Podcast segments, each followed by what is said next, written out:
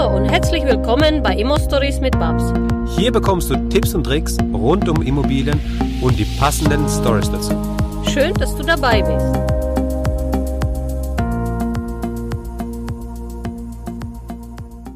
Hallo Chris, Hallo Max, wie geht's dir? mir geht es hervorragend und ich freue mich, dass du hier bist.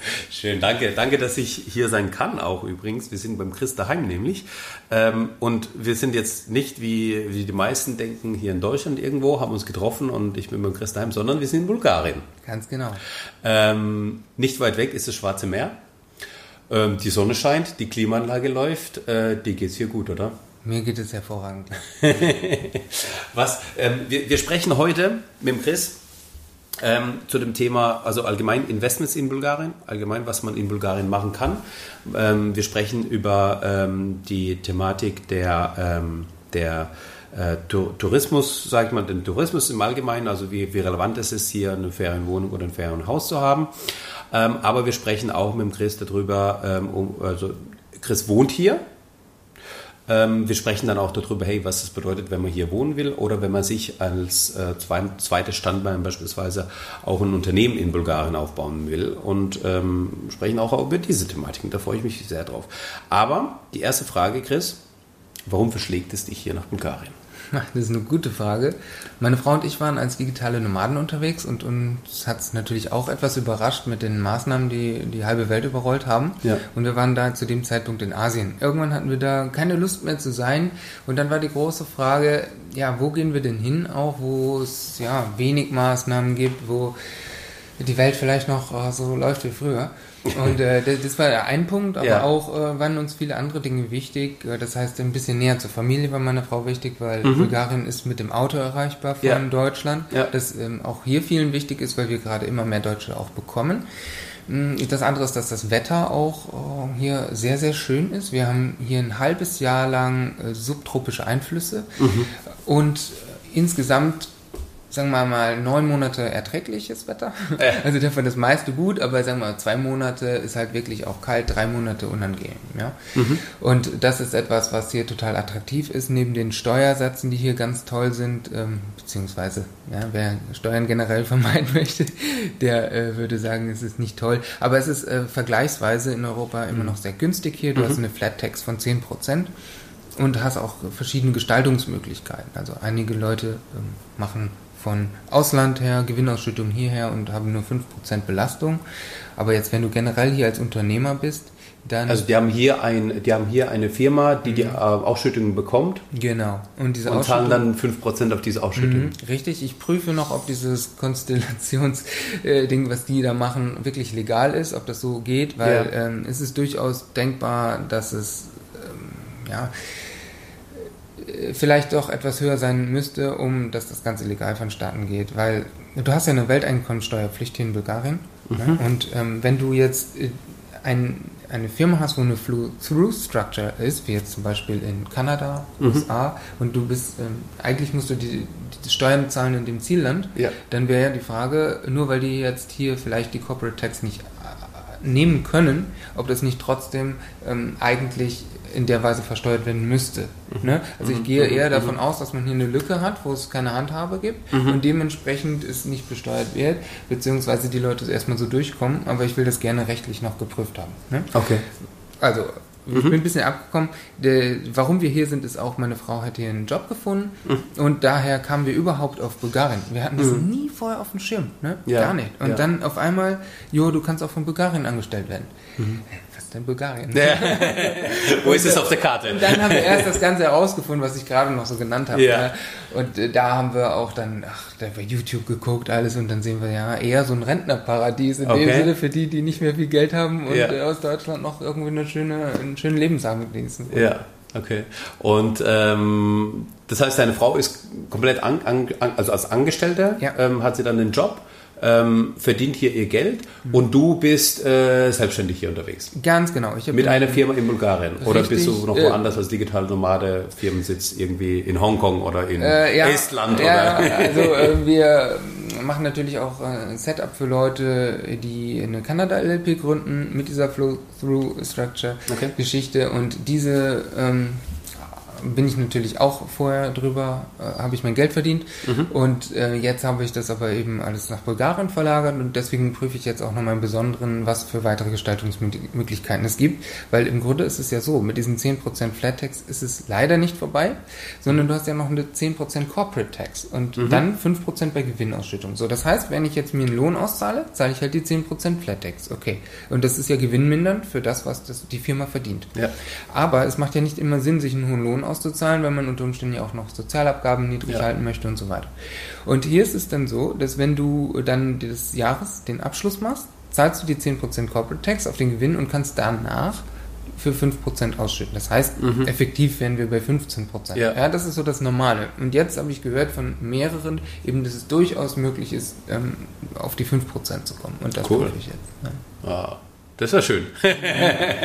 jetzt, gehen, jetzt, jetzt blinken die, äh, die, die Augen, aber ähm, ich glaube, wir haben ja ganz viele Zuhörer, die so, also die im Bereich der, der, der hm, also hm, Unternehmertum aktiv sind, aber vor allem eben Investoren. Ähm, lass mal äh, darüber sprechen, das heißt, ähm, was für Möglichkeiten, also du bist jetzt, wie weit fährst du jetzt hier bis zum Meer, wo du gerade bist? So? Das sind sechs Kilometer, also wir fahren also, so acht Minuten. Acht Minuten, gut. Also du bist, du bist fast, fast, fast, fast direkt am Meer, so, mhm. ähm, mit, mit, dem Auto eben gleich dort. Ähm, gibt es hier den Bedarf überhaupt so an, an Ferienimmobilien, also mhm. Ferienwohnungen oder Ferienhäusern? Oder ist es eher so der Punkt, dass man im Gold, am Goldstrand oder sowas äh, die ähm, Hotelanlagen hat? Also was, was für Urlauber sind hier, die unterwegs sind? Ja, das kommt ganz auf die Region an. Jetzt Sunny Beach, ähm, Goldstrand wäre schon Warner. Ne? Achso, ja gut, so, so genau. über, über ähm, der Sonnenstrand. Burgas genau. hier. Mhm. Sunny Beach ist so eher der typische man will es kaum aussprechen, also der billige Ballermann, ja. Genau. Da wird halt Party gemacht und äh, das ist auch immer was los und laut. Ja. Äh, da wurden natürlich unendlich viele Hotels hochgezogen und mhm. man kann da jetzt auch zurzeit sehr günstig kaufen. Also die Einzimmerwohnungen fangen schon an bei 10.000 äh, Euro. Okay. Das ist äh, in so eine Anlage, kommt natürlich mit vielen weiteren Nachteilen. Mhm. Ne? Du weißt ja selber, dann gibt es da jährliche Gebühren, mhm. die werden nicht von dir festgesetzt, mhm. Äh, was ein gewisses Risiko bei der Kalkulation darstellen mhm. kann. Und du hast natürlich auch ähm, verschiedene Umstände, wie na, ist die Lage jetzt gut, wie geht es dem Betreiber tatsächlich mhm. ne? und wie sind die Rahmenbedingungen, wenn du auch kein Grundstück besitzt, was ja dann der Fall ist. Ne? Mhm. Mhm. Ja, und äh, Sunny Beach wäre jetzt eben für diesen Tourismus äh, da. Und äh, da habe ich jetzt auch gemerkt, dass immer noch durch die Menge an Hotels äh, viele gar nicht offen hatten dieses Jahr, obwohl es ein Rekordjahr war. Ne? Also bisher habe ich von allen gehört, das haben sie in über zehn Jahren nicht mehr erlebt. Nein. Diese Menge an Tourismus, die jetzt gerade hier ist. Ja. Und, und oh, das finde ich jetzt ganz spannend. Mhm. Also wir, wir sind ja jetzt, wir, wir sind, Aufnahme äh, des, des Interviews ist ähm, Sommer 2021. Ähm, das Jahr ist noch nicht rum und die sagen, das war das Rekordjahr. Ja. Ähm, was für Touristen sind das hier? Also sind das, sind das die Touristen aus Deutschland oder, mhm. oder auch Also ähm, das hat jetzt mit den Maßnahmen zu tun. Ich glaube, dass generell weniger Tourismus ist, das, das weiß ich jetzt nicht, also jetzt mhm. europaweit, aber ja. es verlagert sich mehr hierhin, weil die in Spanien ist schwierig jetzt ja. gerade. Ja, Portugal ist schwierig, ja, Und diese Leute wollen natürlich trotzdem Urlaub machen und suchen nach etwas, wo sie hin können. Und ich denke, dass das halt stark eingeschlagen hat, Aha. weil äh, es sind hier weniger Russen, die kommen nicht mehr so leicht hierher, äh, die vorher ganz maßgeblich waren. Okay. Und ähm, auch weniger Engländer, wobei wir davon auch relativ viele haben. So, und was wir jetzt haben, ist unglaublich viele Bulgaren, die hier mhm. ins Meer gekommen sind und äh, sonst auch aus allen äh, Ländern drumherum und viele Deutsche. Mhm. Ich glaube auch tatsächlich, dass es jetzt auch äh, bedingt dadurch, äh, wie es jetzt aktuell einfach ist, wird es in Zukunft auch so sein, dass wir einfach weniger Flugreisen haben werden. Mhm. Ne? Ähm, egal welche politische, äh, also welche politische Partei äh, gewählt wird, jetzt zum, am, am, Ende wird es trotzdem immer mehr dahin gehen, dass, dass die Flugreisen einfach ähm, mehr besteuert werden und dann einfach schwieriger wird, ähm, wodurch sich einfach dieser, dieser Autotourismus verstärken Ja. wird, meine Meinung. Meiner Meinung nach auch Deutschland als Ferienstandort wird immer äh, attraktiver sein. Also Ferienwohnen in Deutschland selbst, glaube ich, wird immer schön attraktiv sein. Ähm, aber auch eben die, also Italien, Kroatien, äh, einfach die Länder, die man mit dem Auto erreichen kann. Bulgarien mit dem Auto, ich muss zugeben, ich habe es ja selbst gemacht, das sind halt 2000 Kilometer. Das muss man halt auch mal schaffen können. Also wir haben zwei Tage gebraucht mit zwei kleinen Kindern, vier und äh, ein Jahr alt. Ähm, Kinder haben es gut mitgemacht, aber ich bin mir sicher, es gibt auch Kinder, die das nicht so gut mitmachen können. Ähm, dann braucht man einfach mehr, mehr, mehr, mehr, mehr Zeit, äh, die man einplant für die, für die Fahrt, beziehungsweise wenn das einfach, ähm, also wenn es ähm, Personen sind, die, die ohne, ähm, ohne Kinder reisen, ne, also entweder ältere oder jüngere Menschen, ähm, oder eben auch Menschen ohne Kinder, äh, für die ist es dann doch, glaube ich, sehr attraktiv, dann eben nach Bulgarien runterzufahren. Ja, das haben wir jetzt auch im Moment ganz viele Anfragen von Leuten. Ja, was ist denn jetzt die beste Route? Kann ich Ja. sagen, Serbien wäre nicht so optimal. Ich weiß, du bist über Ich bin Serbien über Serbien gefahren, genau. W- Aber- Wieso nicht? Nee, weil es EU-Außengrenze ist und Genau. je nachdem, was du mit hast, also die Kontrollen sind da einfach auch schärfer Ja. und du hast auch gewisse Regeln, die dann eintreten. Also zum Beispiel, was die Bargeldmitnahme betrifft und so. Okay. Ne, weil du bist halt außerhalb der EU Ja. und wieder drin. Ja, ja, genau. So, das macht es einfach auch je nachdem zu einem langwierigeren Prozess, weil du dann vielleicht länger stehst an der Grenze. tatsächlich der Fall. Vier Stunden haben wir da verbraucht, äh, verbra- verbracht an der Grenze. Und es war, es, ich habe es gar nicht auf dem Schirm gehabt, dass Serbien nicht EU-Mitglied ist. Also man irgendwie ne, ist mitten, mitten in Europa, Bulgarien ist EU, ne, davor ist alles EU. Und ähm, ich habe mich einfach nur gewundert, weil ich die ganze Zeit YouTube gehört habe ähm, auf dem Weg hierher. Und auf einmal habe ich kein Internet und ich denke mir so, hä? Und dann irgendwie, äh, ne, ne, ne, aber trotzdem halt alles, all, alle Daten angehabt und dann irgendwie eine Stunde später oder so kriege ich eine SMS von O2, der mir sagt, äh, ihr Maximal-Roaming-Volumen ist jetzt nach 59 Euro abgeriegelt, weil ich meine einfach die, die Online-Dinger anhatte, weißt du? Habe ich jetzt schon 60 Euro in Serbien da gelassen. Ja, das wusste ich noch nicht mal, aber danke auch für den Hinweis. Also einfach Serbien rein, Flugmodus, Serbien raus, Flugmodus aus. genau. Gut. Also, das heißt, wir haben einfach äh, den Tourismus, aber ähm, also tatsächlich, wo man sagt, also die Leute, die dann herkommen, sind die dann, also klar, ich glaube, wenn die Leute mit dem Auto herkommen, sind die auch eher an einer Ferienwohnung als einer Hotel Hotelanlage interessiert.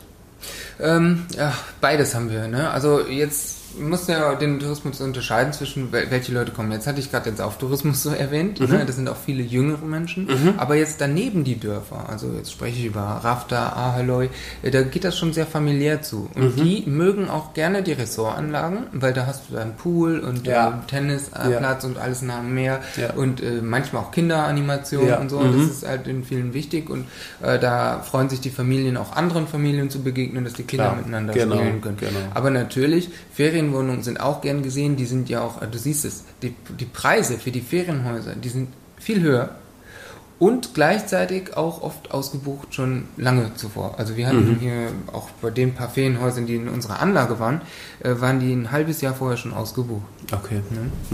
Und das heißt, ich denke, da ist auch eine gute Anlagemöglichkeit. Je nachdem, man sollte natürlich ähm, strategisch wählen. Ja. Man muss beachten, dass wenn es darum geht, dass du jährliche Kosten hast, dass das irgendwie festgesetzt ist, dass du es kalkulieren kannst. Mhm.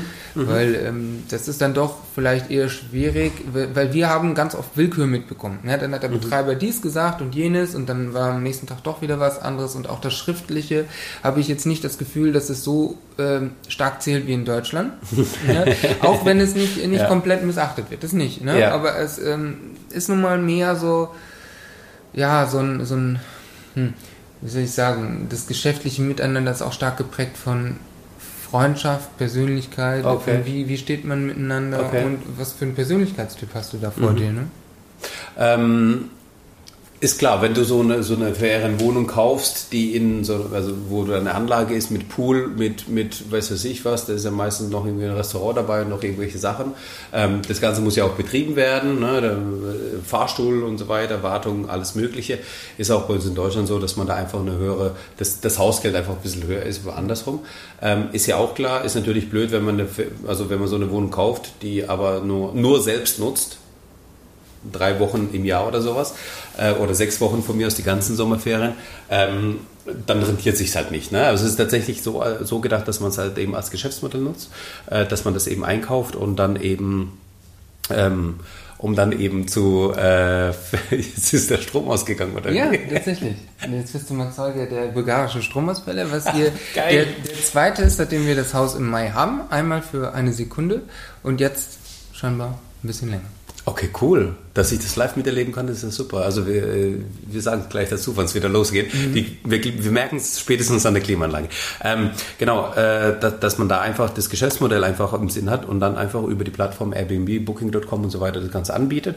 Da gibt es ja auch die Möglichkeiten, dass man das ähm, ent entsprechend anbietet. Gibt es hier auch die Infrastruktur, um solche Ferienwohnungen zu ver vermieten, also vermieten zu können? Das heißt, oft ist einfach das Thema... Ähm, kann man das digitalisieren oder halt automat automatisieren. Thema Schlüsselübergabe und Thema ähm, Reinigung.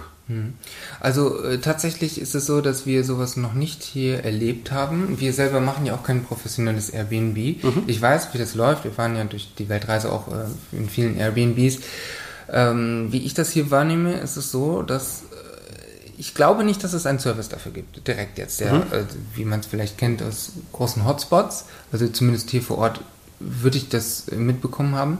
Ich denke vielmehr, hier ist es so, dass man günstig aber Leute finden kann, die dazu bereit sind. Eventuell sogar auch Deutsche, weil hier immer mehr Deutsche hinkommen, die Ja, auch mit cool. einer, mehr- äh, sagen wir mal, vielleicht mit einem Jahresgehalt oder so hierher kommen Ja. und einfach mal überlegen, was mache ich jetzt als nächstes. Ja, Ne? Und da die Lebenshaltungskosten hier auch nicht so hoch sind wie in Deutschland, ich sag mal, mit 1500 Euro kann man hier schon extrem gut leben. Okay. Mit 1000 Euro auch schon gut. Ja. Ähm, dann, ja, denke ich, biet- ist das hier am Ende kein Problem. Du musst halt ein bisschen Kontakte haben Mhm. und dann wirst du das hinbekommen.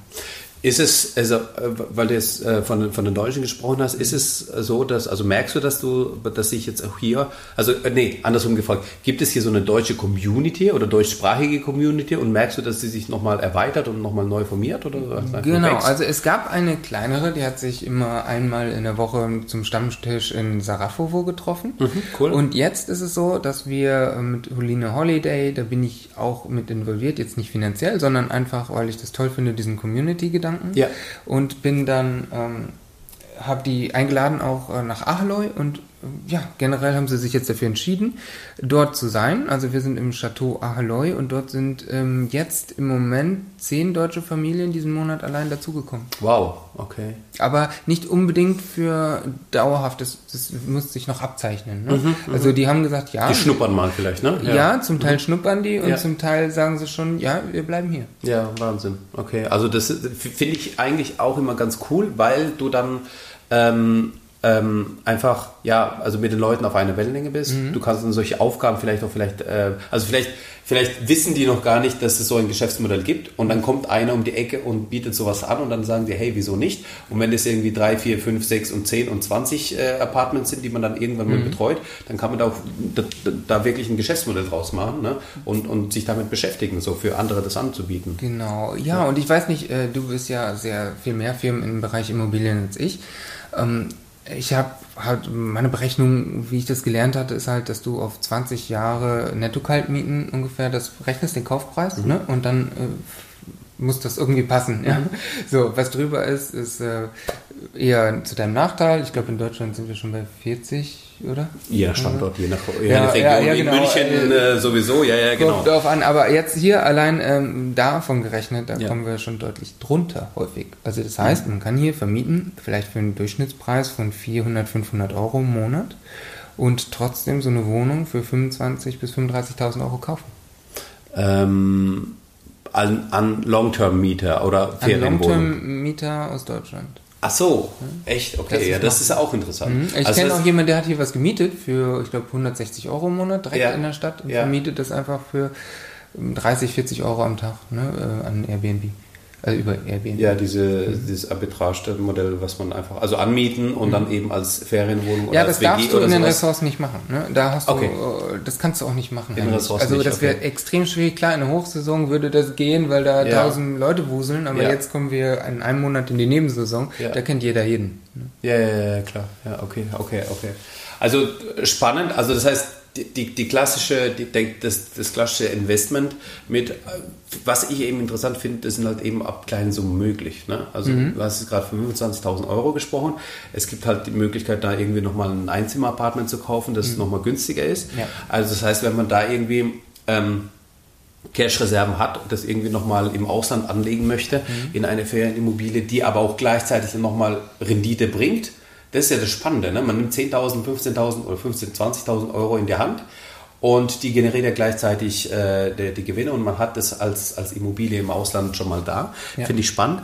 Ähm, jetzt wäre meine Frage noch dahingehend, ähm, die Nebenkosten, wenn ich jetzt so, ein, so, so, eine Immobilie kaufe, sei es Land oder Haus oder, oder Wohnung, ähm, wie hoch werden dann die Nebenkosten? So, wovon kann man ausgehen? Ja, die sind zwischen 5 und 6 Prozent und wenn mhm. du noch einen Makler hast, dann kannst du nochmal so 3 bis 4 Prozent dazu zählen. Echt also, so viel beim Makler? Also jetzt wenn wir ja, verhältnismäßig 5 bis 6 und dann mhm. der Makler wird fast schon Ja, ich glaube, das ne? ist festgelegt auf 3, irgendwas Prozent. Okay, ne? okay. Aber die, die, mir wurde gesagt, äh, weil ich ja auch mit Maklern äh, schon mal äh, so gesprochen habe, wie es denn ausschaut mit der Marge, da sagen sie, manchmal sind 6%. Da denke ich, dass dann vom Käufer und Verkäufer irgendein Deal besteht, dass mhm. beide zahlen. Ja, okay. Und was halt auch ist, wenn ein Makler involviert ist, der will häufig noch einen Zusatzgewinn haben, der dann unter der Hand vielleicht läuft. Ne? Das ja, heißt, okay. der, der Verkäufer sagt, ich will 100.000 für mein Haus haben und der sagt, okay, wir stellen es für 130.000 oder ich, ich verkaufe es für 130.000. Ja, ne? ja.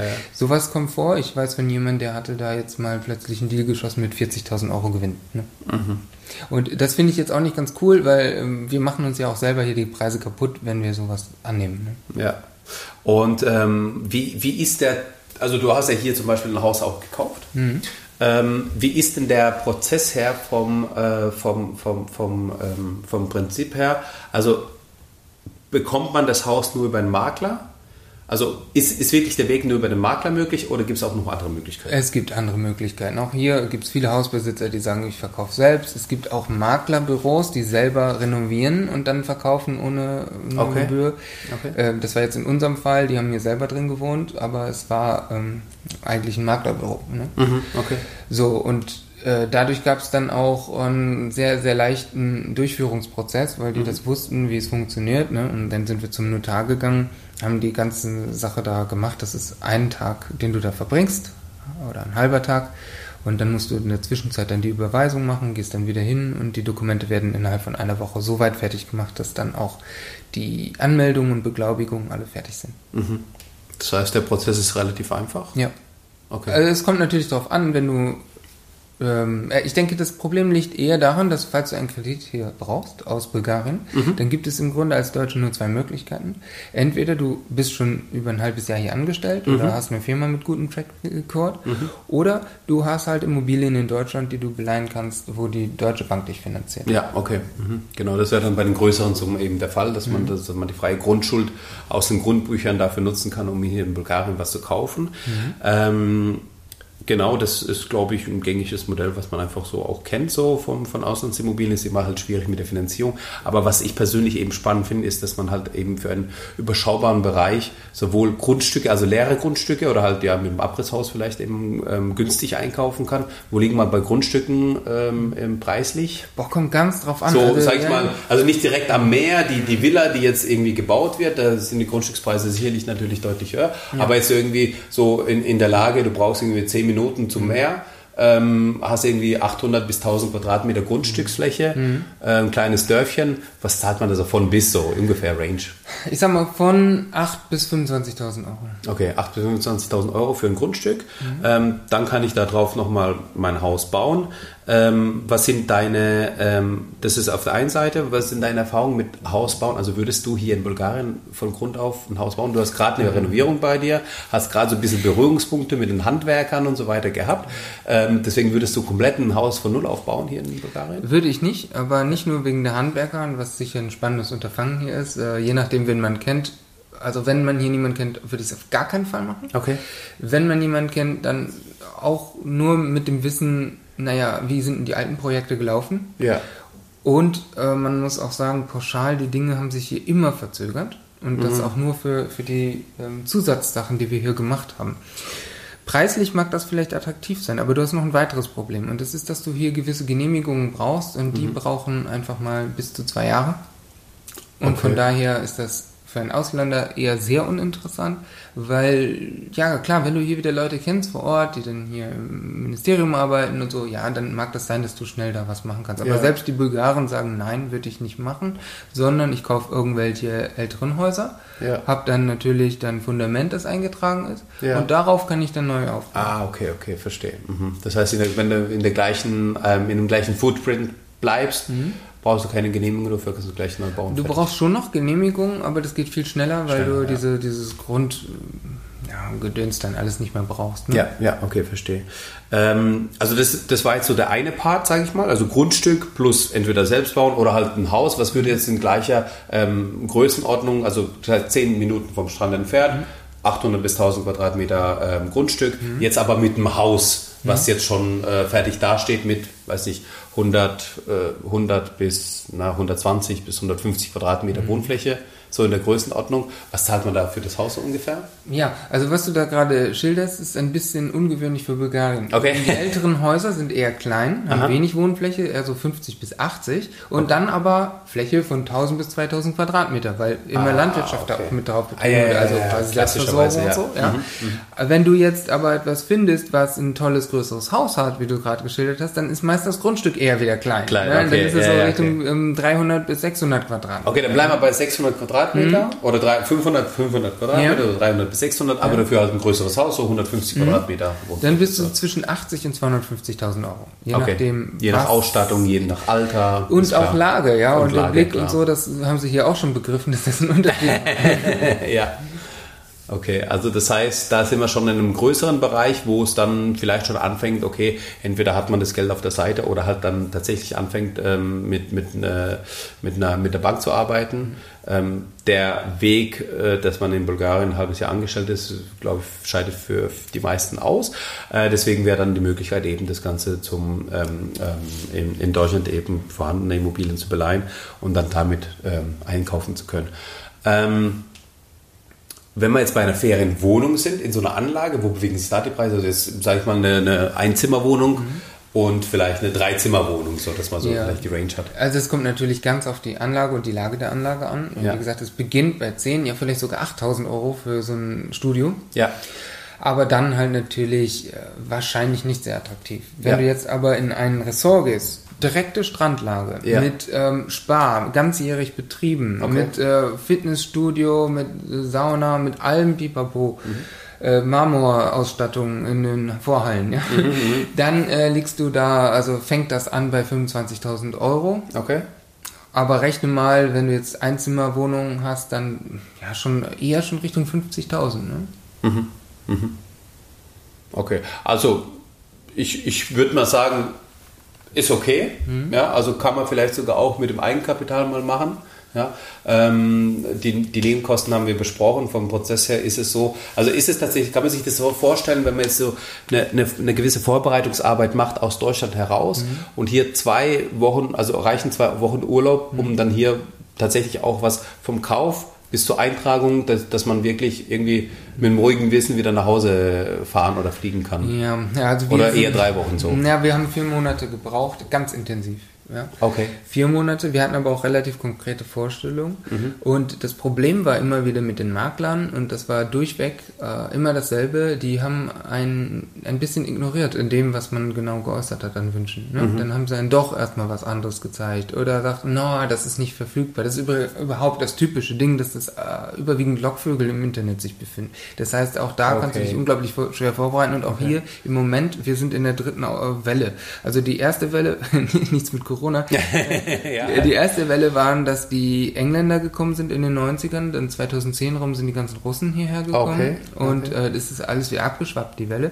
Äh, Gerade auch die Russen haben ja jetzt wegen Visa, es ist nicht so leicht für die. Aha. Aber jetzt haben wir eine deutsche Auswanderungswelle hierher. Also Okay. wirklich viele Deutsche und da, da fragt die Makler hier, da sind viele und halt viele Bulgaren, beide. Okay. Bulgaren haben im Schnitt einfach auch viel Geld, die sie bar rumliegen lassen haben. Aha, ja, wir aha. haben 97% Wohneigentum hier. Äh, sie, damals wurde alles verschenkt auch an Wohnen. Ne? Ähm, da, daher rührt das auch mit, aber das ist auch ein Grund, warum sie mit wenig offiziellem Geld leben können. Ich ich habe gelesen, dass 90 Prozent hier in Schwarz abläuft, Schwarzgelder. Ja. Okay, ja. Ähm, kann ich natürlich jetzt nicht bestätigen, weil ich kann jetzt nicht sagen, ähm, ich erfahre das so, ja, ich habe meine kleine Welt hier. Mhm. Ich erfahre schon, dass das meiste ohne Rechnung hier generell äh, funktioniert. Ja, Ja. So, das heißt, du musst ausdrücklich danach fragen, wenn du so so etwas haben möchtest. Mhm.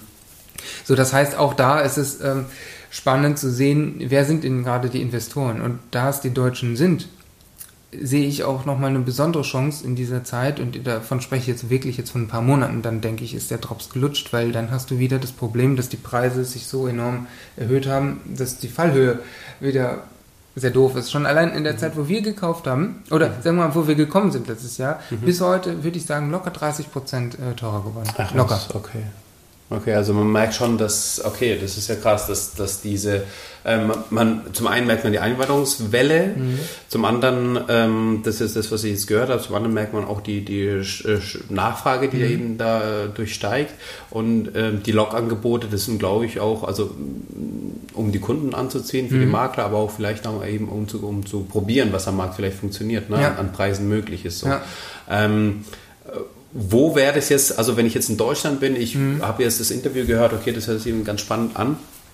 Was wäre eine mögliche Anlaufstelle, wo ich dann im Internet schauen kann? Also gibt es da Ja. das äh, bulgarische Emo-Scout, wo ich dann einfach mal reinspicken kann? Ja, also alo.bg, alo.bg, das ist eine gute Seite, kann man ja mit Google-Übersetzer sich dann in Deutsch machen. Ähm, das ist insofern gut, als dass es einfach ähm, umfassend die meisten Immobilien abdeckt Ja. ähm, und auch von der Aktualität kann man ja sehen, wie lang ist etwas, wenn da jetzt schon etwas ein Jahr steht, Ja. ne, ist so eine Ja, Sache. So, äh, da, da habe ich das Gefühl, da ist dann doch schon die höchste Qualität geboten. Mhm. Die Seite finde ich super. Äh, Das andere ist, dass wir auch natürlich vor Ort Leute haben, die wir mittlerweile kennen, denen ich persönlich vertraue. Da gebe ich auch gerne mal einen Kontakt weiter. Ja. Das ist gar kein Ding. Der würde das auch arrangieren in der Zeit, wenn man kommen würde, dass Mhm. man ein paar Besichtigungen hat. Mm, Dann habe ich noch einen, äh, weil das auch ab und zu mal kam, die würden gerne mit Bitcoin direkt in investieren und Ah, kaufen. cool, geht ja, das? Da habe ich hier einen Makler, der das auch ermöglichen kann mittlerweile. Cool. Letztes Jahr noch nicht, ne, Stark. waren, aber gut. Äh, ja, es ist toll, da, da wächst auch was mit. Es ist überhaupt äh, toll. Ähm, generell die Regelungen zum Bitcoin hier, die sind leider noch ein bisschen hinter dem Wald, aber Mhm. rein praktisch, hier gibt's Automaten, da gehst du hin, musst keinen Ausweis vorzeigen, nix, schickst dein Bitcoin hin und kriegst Bargeld raus. Ja, also es ist verrückt. Okay. Dieses Land ist hier schon noch ein bisschen speziell. Okay, aber das, also, aber das zeugt ja auch so ein bisschen auch von, ähm, von der Flexibilität, die man das hat, die, Ja, die, ja. die man irgendwie hat, so, dass der Makler jetzt vor einem Jahr den Bitcoin noch nicht irgendwie angeboten Mhm. hat, wahrscheinlich vermehrt Anfragen bekommen hat und gesagt hat, hey, Ja. was muss ich dafür machen, damit es auch funktioniert? Genau. Und ist auf einmal wieder, hat er ein Alleinstellungsmerkmal oder einfach irgendwas, Richtig. was er, was, was ihn wieder attraktiver macht, was ja super ist eigentlich, ne? dass Ja. man so ein bisschen auch äh, flexibel ist und darauf reagieren kann, so, ne? Das ist super. Und dann ist es natürlich gut auch zu wissen, wo bin ich denn jetzt gerade, Äh, weil in der Nebensaison oder sogar außerhalb der Saison Mhm. sieht alles ganz anders aus. Ja? In der Nebensaison mögen Dinge attraktiv erscheinen, die in der Hauptsaison alles vollstopfen an Straßen, so dass du Ja. gar nicht mehr zu deinem Haus gelangst, äh, außer im Schritttempo und das Ja. über einen Kilometer oder länger. Ja, Ne? Da sollte man wirklich drüber nachdenken hier, weil das ist das typische Touri-Zeit und Touri-Gebiet, ähm, wo wir uns befinden. Ja. Äh, hier im Dorf wieder nicht, also Mhm. sechs Kilometer hinter uns war es wichtig, dass wir da halt ein bisschen entspannteres haben im Sommer, aber auch im Winter das nicht komplett, also dass keiner mehr da ist. Mhm. Ja, ja, ja. ja. Ja, und da gibt's auch ein paar Dörfer, wo im Winter was los ist. Also Aheloy zum Beispiel, was ich erwähnt hatte, hier in der Küstenregion oder Burgas selbst ist Mhm. Ja. auch nicht tot. Ähm, Ja, sicher weniger als Warna jetzt, weil Warna ist ganzjährig richtig viel ähm, los. Aber wer jetzt nicht gerade in einer Großstadt wohnen will, sondern halt vielleicht so ein Zwischending, wo man auch schnell zum ländlichen gelangen will, der ist hier dann besser dran, meiner Ansicht nach. Wir haben hier in Burgas ähm, einen Flughafen, wir haben hier in Burgas äh, gibt's, gibt's Krankenhäuser, ähm, es ist ein schöner Park, Park vorhanden, es ist, ein, es ist Meer da, es ist warm.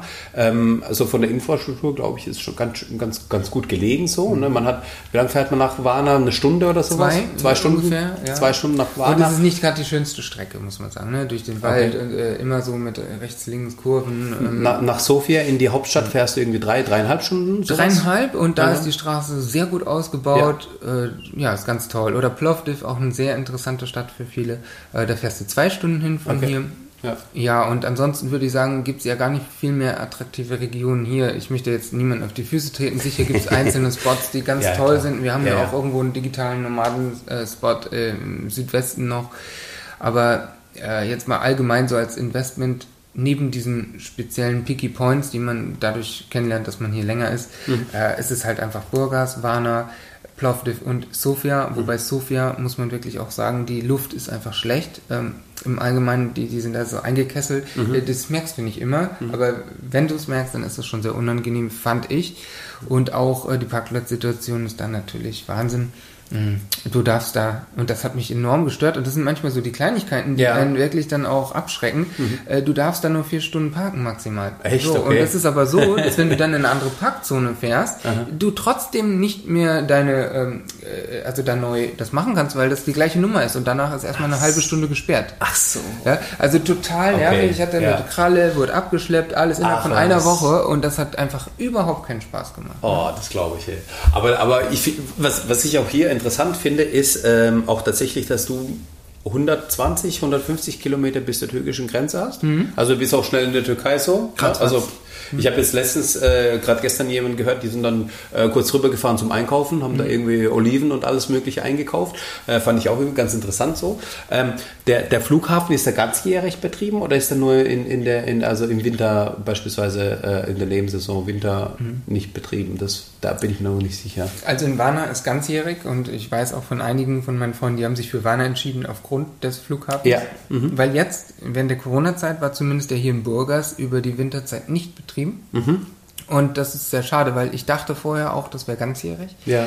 Ähm, saisonal ist es sehr stark, auch jetzt, aber ich befürchte, dass im Winter entweder ganz, ganz, ganz wenig Möglichkeiten bestehen oder es tatsächlich wieder zugemacht wird. Aber in der Regel ist er auch ganzjährig, also ist unabhängig von Corona. Also, so wie ich es gedacht und äh, gelesen hatte Ja. und verstanden hatte, ja. Okay, okay, okay, okay. Ja, nee, also ich meine, da gibt es ja auch direkte Verbindungen von Deutschland aus nach Burgas eben. Ähm, ja, Dortmund. äh, Und notfalls, also ich glaube, nach Sofia fliegst du dann auch relativ günstig und dann musst du halt wahrscheinlich, weiß nicht, gibt es gibt's, gibt's Möglichkeit von Sofia oder von Varna, wenn du sagst, Varna ist halt so eine blöde Strecke mit dem Auto, die zwei Stunden, ähm, gibt es vielleicht von Sofia oder von Varna dann eben eine Bahnstrecke oder sowas? Ach ja, genau, das haben wir auch schon gemacht. Also wir sind auch schon äh, mit Auto nach Sofia gefahren, hatten das da stehen lassen einen Monat und äh, sind nach Deutschland geflogen, wieder zurückgekommen. Zwei Monate direkt am Terminal, die haben es nicht abgeschleppt. Ach, okay, cool. Ja, ja, so auf jeden Fall genau. Das ist die Möglichkeit, dass du dann halt mit Auto fährst. Ist halt ein bisschen viel Zeit, die dann in Anspruch Klar. genommen wird, aber Sofia hat halt einfach sehr viele gute Verbindungen. Und dann gibt es die Möglichkeit von Varna auch natürlich äh, mit dem Auto zu fahren. Äh, so schlimm ist es jetzt nicht, dass man es mal ab und zu machen kann. Aber es gibt Busverbindungen direkt von Varna hierher. Okay. Äh, fährt auch um die zwei Stunden, äh, kostet ja fast nichts hier. Also Ja. wir reden hier vielleicht von 1,50 Euro bis 7 Euro maximal. 7 Euro war, glaube ich, Ach so, nee. Einmal durchs Land hatten wir 15 Euro bezahlt Ach, was krass. mit der Bahn. Ah, mit der Bahn, okay. Mit der Bahn war Okay. das. Der Bus ist auch eher günstig, aber ich habe noch nie mehr bezahlt und hier innerhalb der Stadt und so, da bist du bei ungefähr 50 Cent bis 1,50 Euro fürs Busfahren. Mhm. Und, und, und äh, die Zugverbindung Sophia Burgas oder Burgas äh, ist, ist das denn zu empfehlen? Also kann man das Äh, also machen? Burgas Warna, glaube ich, gibt es keine, aber da äh, gibt es halt die guten Busverbindungen. Okay. Wenn du jetzt von Sofia fährst, hast du sowohl die Möglichkeit mit Bus zu fahren als auch mit der Bahn. Allerdings fährt die Bahn nicht stündlich oder so, wie man das jetzt vielleicht von Deutschland Ja. kennt, von wichtigen Strecken, sondern dann vielleicht zweimal am Tag. Da muss Ja, man gut, schon ein okay. bisschen abpassen. Ja, ja, okay. Und äh, Bus muss man dann auch schauen, was geht. Aber Mhm. ist super möglich, ganz entspannt, fanden wir ganz toll. Super. Ähm, ja gut, also dann, dann hätte man ähm, dadurch das auch schon gelöst, dass man dann ja einfach die Alternative hat, nach Warna oder nach eben Sofia zu fahren und dann eben von dort zu fliegen, wenn Ja. man das dann hat. Oder man fährt dann sowieso mit dem Auto. Und die Strecke, also auf der ganzen Strecke, die, die Grenze Serbien, äh, Bulgarien, ähm, da, war, da war am Anfang so Baustelle und so weiter, weil die gerade die Strecke neu machen einfach äh, bis zur Grenze, aber sonst das war eine Autobahn, da, da hast du nichts gemerkt, dass du jetzt irgendwie da, äh, du bist in Europa unterwegs, also da hast du jetzt nichts gemerkt an Unterschied. Ne? Also war eine super Strecke, war super angenehm zu fahren. Ähm, ja, auch persönliche Erfahrung jetzt. Ne? Ähm, wenn wir jetzt schon dabei sind, welche, also wenn nicht über ähm, Serbien zu fahren, was wäre dann die Alternativroute? Ja, das über Rumänien, ne? Über Rumänien, okay. Okay. Ist aber länger dann, ne? Dadurch nochmal ein bisschen ein Stück lang. Ähm, weiß ich jetzt gar nicht ganz genau. Von, von, also, aus. nee, es ist äh, weiter von der Kilometeranzahl, ist nicht unbedingt länger von der, von der, genau. Ja, ich glaube auch so war es. Ja, weil wir da tatsächlich an der Grenze halt Und eben. wenn du also- von Berlin fährst, dann willst du wahrscheinlich eh die Strecke. Okay, Ne? genau, ja, genau. Kommt auch darauf an, wo, von Mhm. wo aus Deutschland man fährt. Genau, stimmt. Ja, wir haben einige aus Berlin gesehen, aber auch einige aus Hamburg oder so, so der Hamburger Nummerschilder, wo ich mir dann denke, ey, wir haben, okay, wir haben ja schon eine lange Anfahrt, aber wir haben nochmal noch mal, noch mal eine Strecke länger gehabt. Gut, ähm, was ich nochmal zum, ähm, sind, wir schon, sind wir schon eine Weile am Sprechen, was ich nochmal gern wissen wollen würde, ähm, ist das Thema, also ja, es ist ein, wir sind im Ost, äh, wir sind im Ostdeutschland, wollte ich sagen, wir sind im Osteuropa. Ähm, ja, man kennt es ja, hier ist es gefährlich, Kriminalität ist hoch, wir haben überall Korruption, man kann da gar nicht leben. Ist es tatsächlich so, dieses Bild, was man so als, als, als in Deutschland einfach mal aufgemalt bekommt, dass es auch hier tatsächlich so ist? Hm. Also, hm. Lass mich so antworten. Jedes Land hat seine Geschichte und diese Geschichte wird lange vorgehalten. Wenn du nach Sri Lanka gehst und du sagst Deutschland, äh, sagen die, oh cool, Hitler und so. Also ich mein, äh, das haben wir oft erlebt in Asien. ja. Äh, oder halt auch andere, die ein bisschen mehr Geschichtsbewusstsein haben, oh, wie kommt so schlimme Männer wie äh, Hitler, dass sie dann Ja. Deutschland, ne? Also es Ja, ist ja. schon äh, differenziert. Aber ähm, es ist einfach interessant, es wird uns heute immer noch, also wird verbunden. Ja, ja, genau, genau. Und genau. jetzt hat ähm, Bulgarien natürlich auch eine kommunistische Geschichte, Mhm. die äh, zu sehr viel Armut und, und ähm, ja, Einschränkungen bei der Bevölkerung geführt hat. Das, Und Leid. Das wissen Ja, genau. Und Leid. Ja, genau. Und danach Ja. hat die Mafia übernommen. Ja. So, und äh, dann gab es eine Zeit, wo die Mafia doch wie den Wilden Westen hier alles machen konnte, wie sie wollen. Ja. Aber das hat aufgehört. Es gibt natürlich immer noch äh, mafiöse Strukturen, Mhm. ganz klar. Also ich habe mir sagen lassen, vor allem in Sofia. Aber jetzt hier haben wir überhaupt noch nichts gemerkt davon. Okay. Der Zoll scheint mir wenig korrupt zu sein. Ähm, da hatten wir auch unsere Erfahrung, wo, wo es ein bisschen doof war, äh, angehalten zu werden, so ohne Grund und dann musste halt irgendwas zahlen, okay.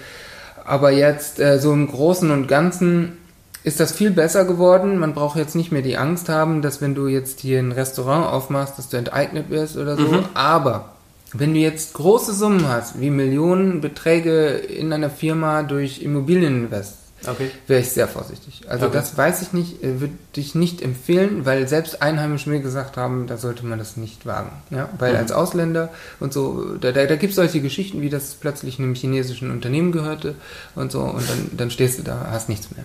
Okay, Äh, Das wäre natürlich ja. die Ja, Worst Case. ja. Also bei Privateigentum habe ich noch nie gehört, dass da was weggenommen wird, außer wenn du verschuldet bist.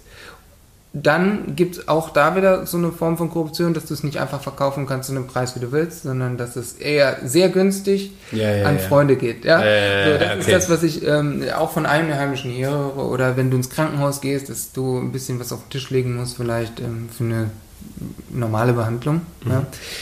Habe ich persönlich nicht erfahren. Aber ich habe sehr viel interviewt und geguckt und da sind die Meinungen gespalten. Die einen sehen überall Korruption, die anderen gar nicht. Okay. Aber definitiv ist es besser geworden und das sagen alle. Mhm.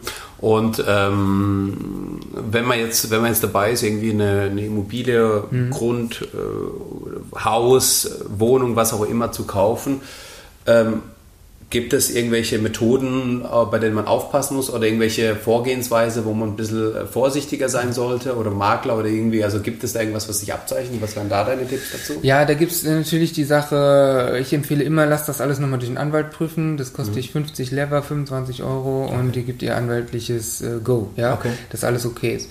Ähm, ja, weil es gibt ein paar Fallstrecke, zum Beispiel Erbe. Ja, dass dann irgendwann später sich ein Erbe meldet und sagt, hier, ich habe aber Anspruch darauf. Ja, das kann tatsächlich zu Problemen führen. Oder wenn du sagst, okay, ich habe eine Firma, Immobilieninvest und mache einfach hier mein Ding und werde ganz groß. Ja, Hier gibt es sicherlich einige Player, die da keinen Bock drauf haben Ja. und wo man äh, auch anecken könnte. Ja, ne? ja, ja. Was hier typisch ist, ist äh, für gerade die EU-Ausländer, die dürfen hier keinen Grund und Boden erwerben, dass die mit einer Firma Grund und Boden kaufen Mhm. und dann das Haus auf ihren Namen. Sowas geht. Okay, ne? okay, okay. Und dann, äh, so haben wir das auch jetzt von Russen hier gekauft. Äh, Mhm. Das war genauso arrangiert. Äh, Ging alles ganz problemlos. Wichtig ist nur, äh, lass es prüfen, ein bisschen auch aufs Bauchgefühl achten. Natürlich kann das auch manipuliert werden, Mhm. aber ähm, wenn du schon ein schlechtes Gefühl hast, lass es. Mhm. Weil wir hatten das ein paar Mal und da hat sich das auch rausgestellt. Ähm, zum Beispiel Anzahlungen. Ne? Das ist so das typische Okay. Ding. Ein Haus, was eigentlich gar nicht wirklich verkauft werden soll, äh, gehört irgendeinem Russen. Ja. Dann sollst du eine Anzahlung leisten von 2.000 bis 5.000 Euro. Aha. Äh, Die wird aber als Deposit hinterlegt. Aha. So, aber das Deposit geht nach Russland. Ja, wo willst du bitte schön? Na, mag sein, dass es da rechtliche Möglichkeiten gibt. Ich glaube nicht dran. Ja, ja. Dann ist es weg. Ja, okay. Ähm, also ein bisschen, bisschen wachsamer rangehen an die ganze Geschichte. Aber ist es so, dass wenn du jetzt, also ähm, ist es so, dass wenn du jetzt aus Deutschland als Investor kommst, der jetzt irgendwie eine Wohnung kaufen will oder so, so hast mit Makler zu tun, ähm, wirst du auseinandergenommen, die Hose wird ausgezogen und du wirst erstmal äh, ähm, ausgenommen? Oder ist es so, dass die dann eher froh drum sind, hey, wir haben jetzt irgendwie nochmal ausländische Investoren, die wollen jetzt nochmal irgendwie investieren wollen, die dadurch auch das Land so ein bisschen unterstützen, so wie ist da so die Einstellung zu den, zu von den Leuten? Ähm, ja, es gibt solche und solche natürlich, aber im Allgemeinen ist das äh, eine sehr gute Stimmung gegenüber den Deutschen. Die Deutschen, habe ich mir sagen lassen, werden nicht als die Premium-Kunden gesehen, tatsächlich, weil die Deutschen eher als nicht so reich gelten hier unter den Okay. Bulgaren. ne? Okay. Ähm, je nachdem, es kommt aber drauf an. Ne? Es gibt auch äh, welche, die sagen, okay, nee, äh, Deutsch, Ausländer, aber das ist mehr so nicht Deutsch, sondern eher so Arturi. Ja? Dass Okay. man sagt, Ja, okay, ja, ein ja, ja, den ja. nimmt man mehr Ja. äh, raus. Und bei den Immobilien ist es auch so, dass wir als Ausländer tendenziell schon ein bisschen mehr zahlen. Aber jetzt denk doch mal, du bist ein Bulgare. Du willst verkaufen, dann willst du auch den höchstmöglichen Preis Mhm. Ja, ja, erzielen und wirst nicht sagen, nur weil du Bulgare bist, gebe ich dir 20.000 Euro günstiger. Das halte ich für so ein Ja, bisschen ja. Ammenmärchen, die man so den, den ähm, Deutschen erzählt, so um vielleicht dem das Geschä- Geschäft mies zu machen, was hier gemacht haben. Ja, ja. Aber prinzipiell wird doch keiner sagen, ja, nur weil du Bulgare bist, gebe ich, schenke ich dir 20.000 Euro. Ja, Ja, also, äh, Vielleicht gibt es da wenige nationalbewusste Menschen, die so vorgehen, aber im Großen und Ganzen kann man schon sagen, ja, die Preise, die sind hier sehr willkürlich angesetzt manchmal Mhm. und da muss man das einfach auf den Boden der Tatsachen manchmal bringen. Es gibt solche, die wollen verkaufen und wollen einfach nicht abrücken. Da kannst du dann vielleicht auch nichts machen. Das ist auch etwas, nicht jeder Bulgare ist bereit zu verhandeln. Das ist Mhm. eher so, dass sie sich dann irgendwas im Kopf setzen und sagen, das ist der Preis und da gibt es keinen Euro runter, gar nichts mehr. Ja. Das gibt's ja auch. Aber jetzt bei mir, ich habe mit dem Russen verhandelt, da waren noch 30 Prozent drin. Ja. Ach was, cool, also viel. Ja. Wahnsinn. Okay, sehr schön. Also ich glaube, jetzt haben wir so einen Rundumblick von der, von der ganzen Thematik, was man ähm, an Investmentsmöglichkeiten hat, was man machen kann, äh, wie der Ablauf ist. Jetzt ähm, unterstützt du, also wenn sich die Leute bei dir melden, ähm, wie kannst du die Leute unterstützen, in welchen Bereichen und was ist so dein, deine Kompetenz so in, dem- in dem Ganzen hier in Bulgarien? Hm, Ich habe jetzt mehrere Geschäfte. Ähm, für Bulgarien jetzt mal ganz speziell gesprochen, ist es so, dass ich hier die Ersteinwanderungshilfe mache. Also ich gehe Okay. nicht mit zu den Ämtern und übersetze und so, aber ich habe vermittel alle nötigen Kontakte, die man hat, äh, beantworte erstmal die ganzen Fragen zum Land. Mhm. Natürlich auch äh, ganz besonders Fragen zu dem, wo kann man denn gut kaufen und wo nicht, worauf sollte ich achten, weil Ja. ich die ganzen Dörfer hier drumherum kenne Ja. und mich äh, sehr mit befasst habe. Äh, Wenn es jetzt darum geht, jemand möchte nach Varna, dann vermittle ich an einen Kollegen dort, weil ich da einfach nicht genug weiß. Ne? Mhm. Ja, ja. So, aber hier kenne ich mich aus.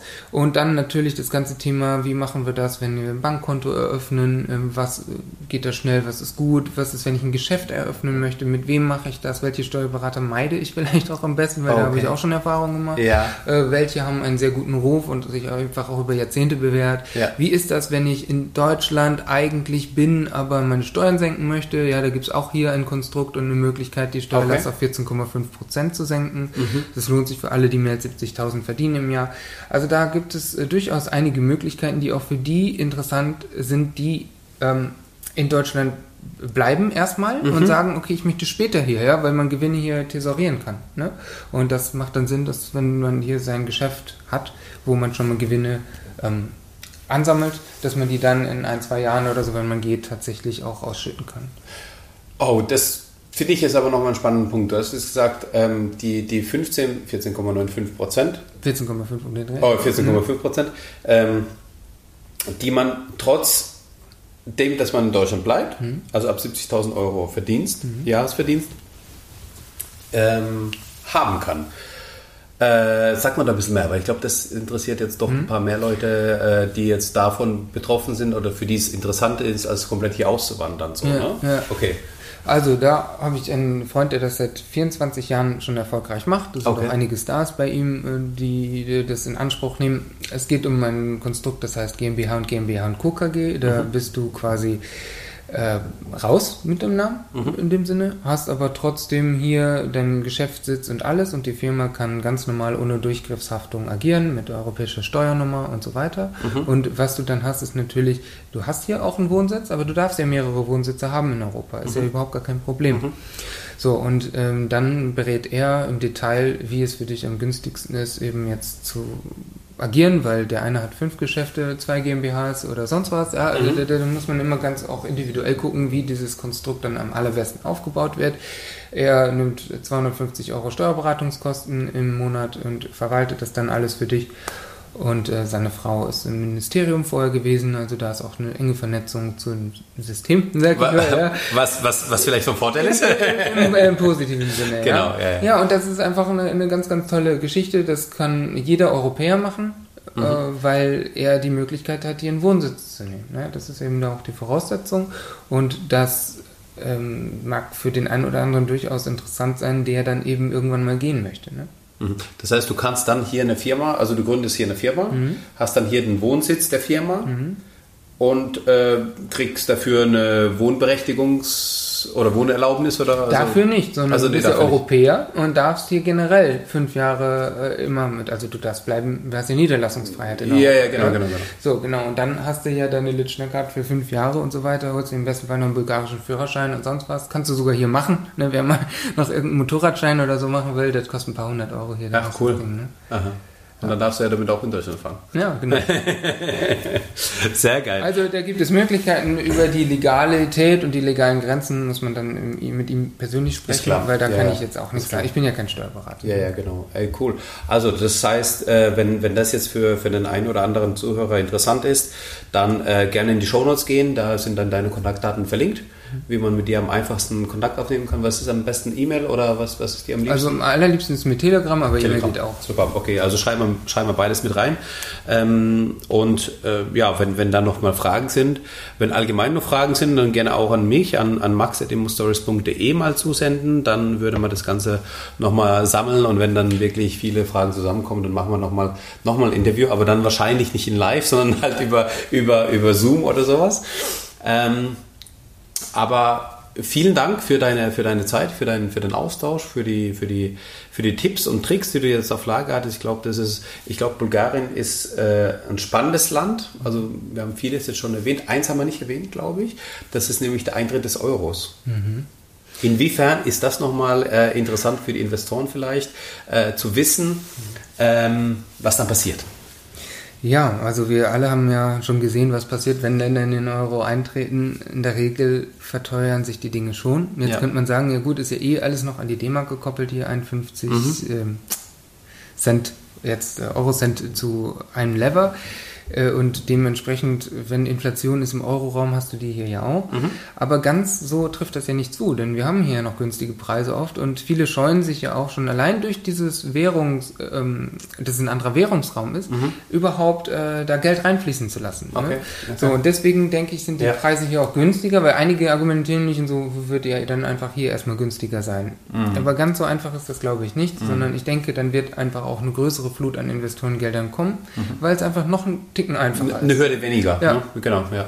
ja. Genau, das heißt, wenn man jetzt noch in Lever investiert, glaube ich auch, dass man da von diesem Aufschwung profitiert. Nicht nur da, äh, dadurch, sondern auch einfach, weil diese Welle, ich denke, die hält ein paar Jahre an, dass die Deutschen kommen. Ja? Weil sie haben hier dieses Land als Freiheit entdeckt. Und nicht nur das, sondern ich hatte jetzt ein- eine Beratung von einem Amerikaner, der in Mexiko war und der hatte einen italienischen Staatsbürgerausweis. Äh, ja? Okay.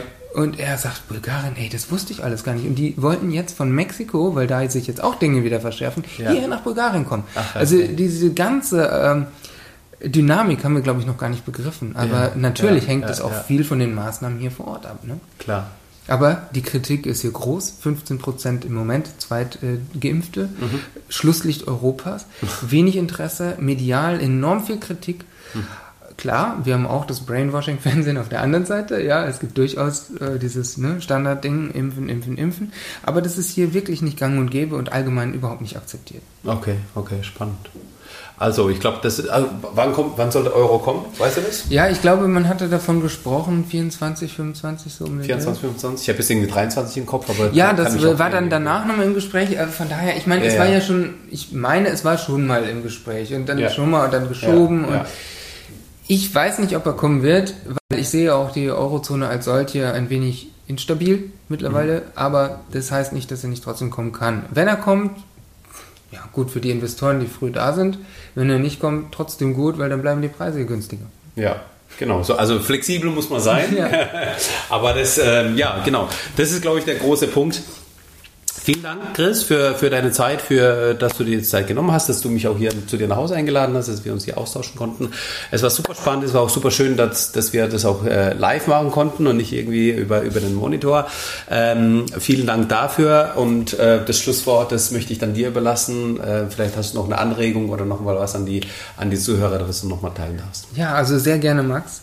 Äh, Bulgarien ist Europa aber es ist nicht Europa. Äh, was ich damit sagen will, ist einfach, die EU ist ja nun mal auch ein, ein privates Konstrukt größer, ja, und nicht alles muss EU heißen, was, ähm, äh, was Europa ist und auch nicht umgekehrt. Ja. Und damit meine ich, man sollte nicht so viel Angst haben. Manche sagen ja jetzt, oh, ich muss raus aus Europa und so. Nein, das musst du nicht, sondern man muss einfach mal gucken, wie gehen die einzelnen Länder damit um. Und hier in Bulgarien merke ich einfach, man hält die Hand auf, wenn es Gelder gibt aus der USA. Die versickern auch häufig in der Politik. Ist nicht so, als ob das dann ankommt hier bei dem Bürger. Okay. Ja, ja, also ja. man sieht ja auch an den Straßen und so, die sind halt ja. einfach oft nicht gemacht. Ja, aber das ist auch gleichzeitig die große Chance im Moment, ähm, ja, dass man hier einfach sehr frei leben kann. Mhm. Danke dir. Danke für das Gespräch Sehr gerne. und ich freue mich auf deinen Kontakt. Ciao. Ciao.